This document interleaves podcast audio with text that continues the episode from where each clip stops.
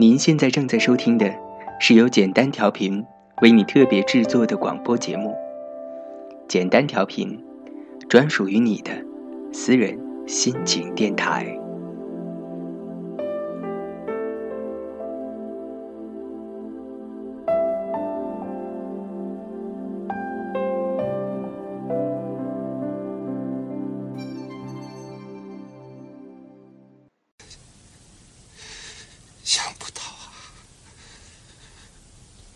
在一个上海，我们可以在一起；一个小小的台北，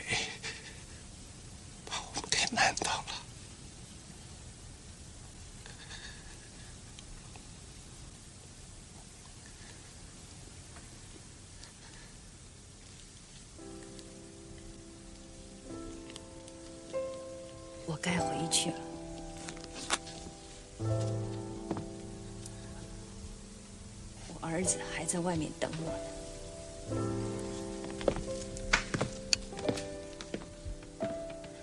志凡，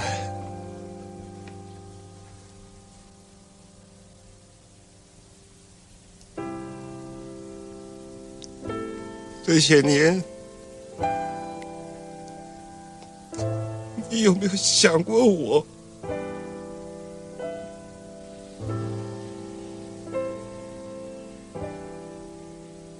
我，我写了好多信到上海，好多信。后来，我大哥说不能再等了，再等。就要老了。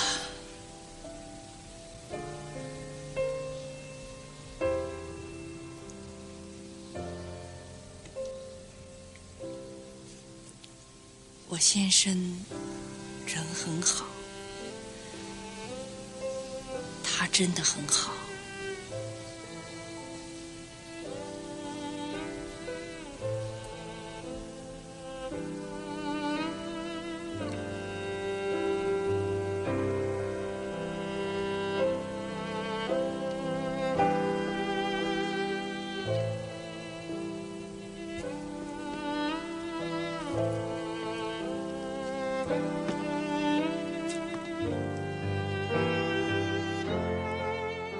有时候我在想，你在昆明待了三年，又是在联大念的书，真是不可思议。我们同校三年，我怎么会没有见过你呢？或许我们曾经在路上擦肩而过，可是我们居然在昆明不认识，跑到上海才认识。这么大的上海，要碰到，还真不容易呢。如果我们在上海也不认识的话，那不晓得会怎么样？不会，我们在上海一定会认识，这么肯定。当然，我没有办法想象，如果我们在上海不认识，那生活会变得多空虚。好，就算我们在上海不认识，我们隔了十年，我们在在汉口也会认识。就算我们在汉口也不认识，那我们隔了三十年甚至四十年，我们在海外也会认识。我们一定会认识。可是那样的话，我们都老了，那又有什么意思呢？老了，老了也很美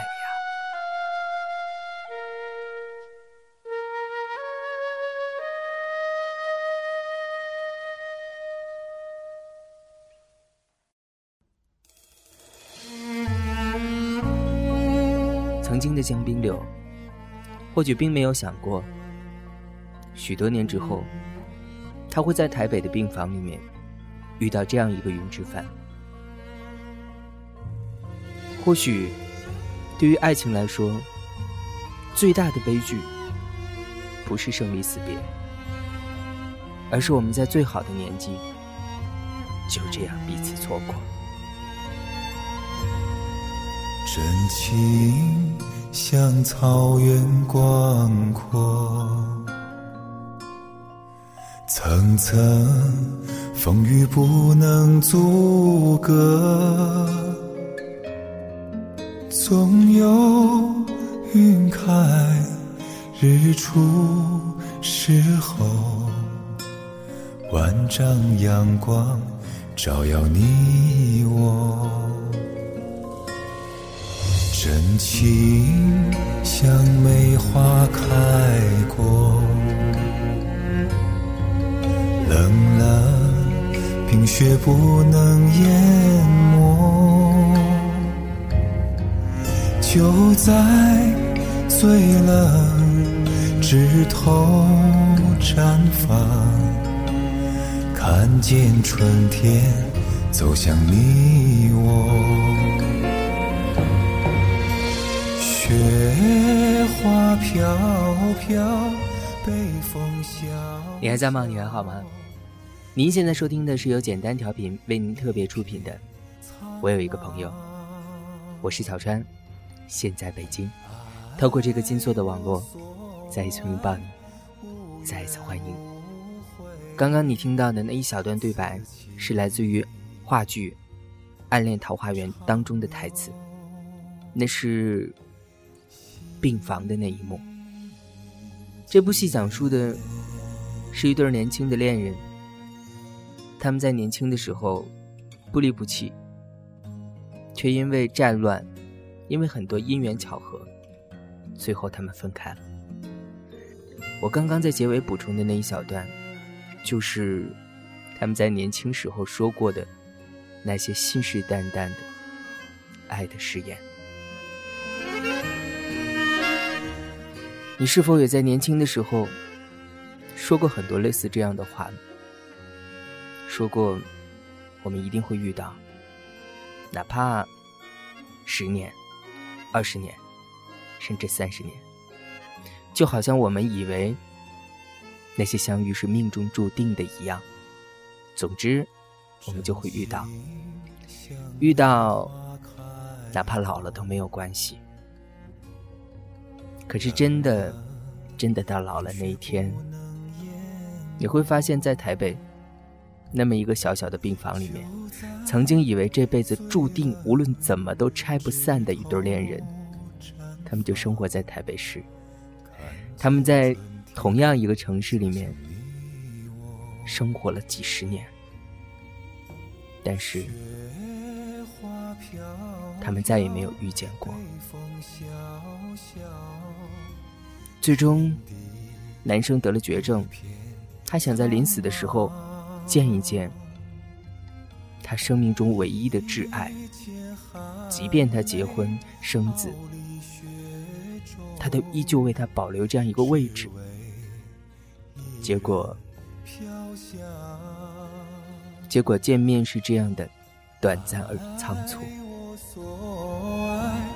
无怨无悔，此情长留。爱情里面最美好，或者是最残忍的，莫过于相遇和分离。人生里面到底有多少错过，或许我们并不知道。但是，亲爱的，二零一四年来到，注定我们又老了一岁。老了。也很美吗？或许，并不尽然吧。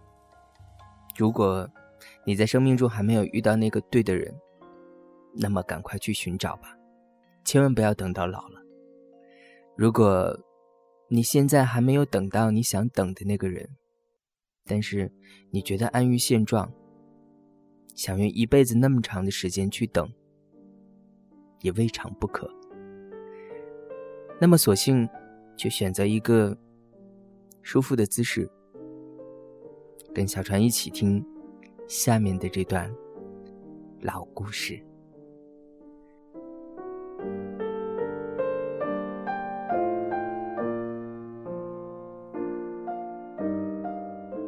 我们这个小节目名字叫做《我有一个朋友》，这是第二季。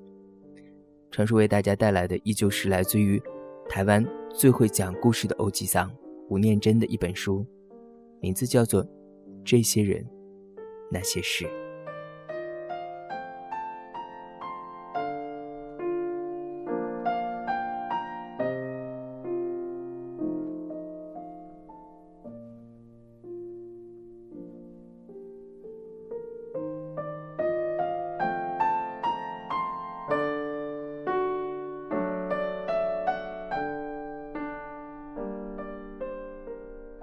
阿旺和我读同一个小学，比我两个年级，所以之前我并不认识他。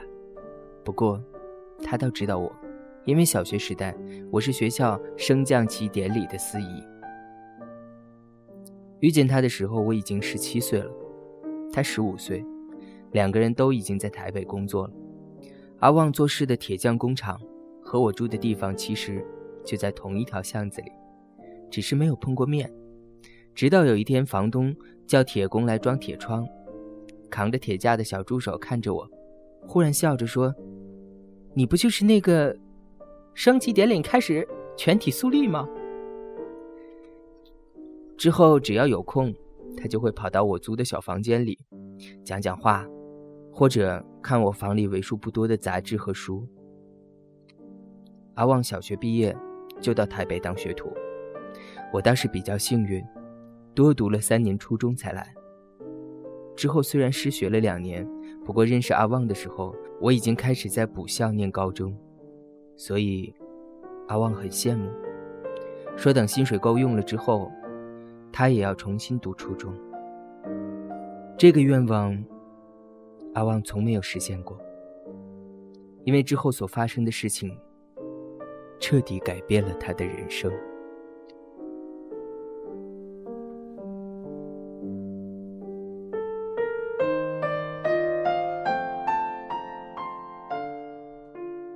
那天，他突然出现在我房间门口，失神的看着我，然后好像站不住一样，慢慢蹲下来，开始继续沙哑的干嚎。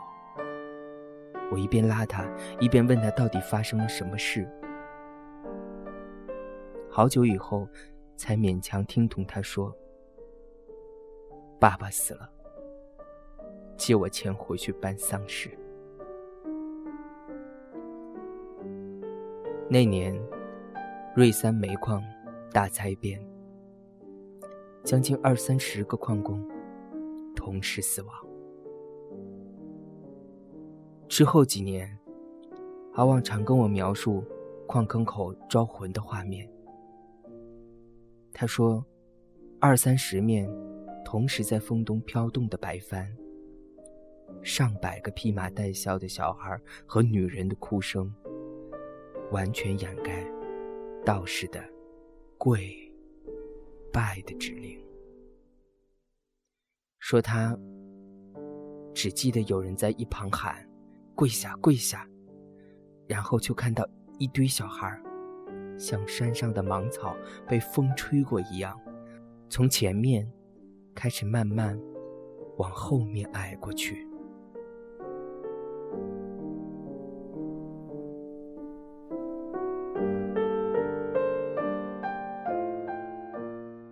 葬礼结束后，阿旺带着十二岁六年级的弟弟一起到铁工厂做事。那年过年前的一个休假日，我陪阿旺和他弟弟去中华商场买衣服。阿旺说：“回去至少要穿得像样一点，他妈妈会比较安心。”我们先买他弟弟的。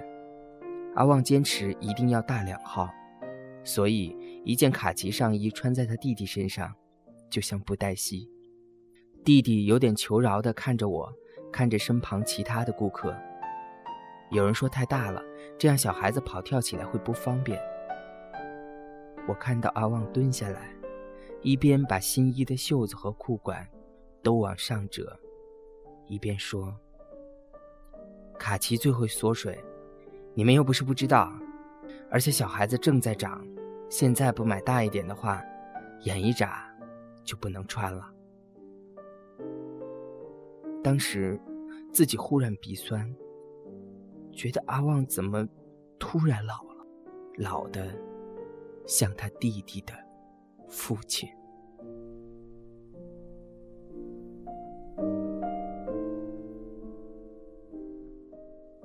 除夕那天，我们一起回去。或许在那一远，整个矿区已经没有伤痛的气氛，远处甚至还断断续续响起了鞭炮的声音。阿旺有点哀怨地说：“你看，死那么多人，大家还不都是在过年？别人哭都只是哭一时。公寮这边。”倒是还清晰的留着灾难的记号。门边贴上新春联，是幸运而完整的一家人。门边空白，或者门楣上依旧挂着已然残破的纸灯笼，仿佛就直接告诉我们说，在这个门内，有人泪水未干。进了他家，我和阿旺同时愣住。因为他父亲的灵桌上堆了高高的一大摞形状不同的年糕，那时候我们似乎才恍然大悟，知道为什么刚刚在小街上四处都看得到手里捧着几个年糕来来去去的妇人。阿旺后来和我讲了好几次，说他只要想到那些默默的替二三十户人家多做了二三十份年糕的人的心。他就无法忘记这份情，但他更无法忘记的是，自己曾经那么自以为是的怨怼的心。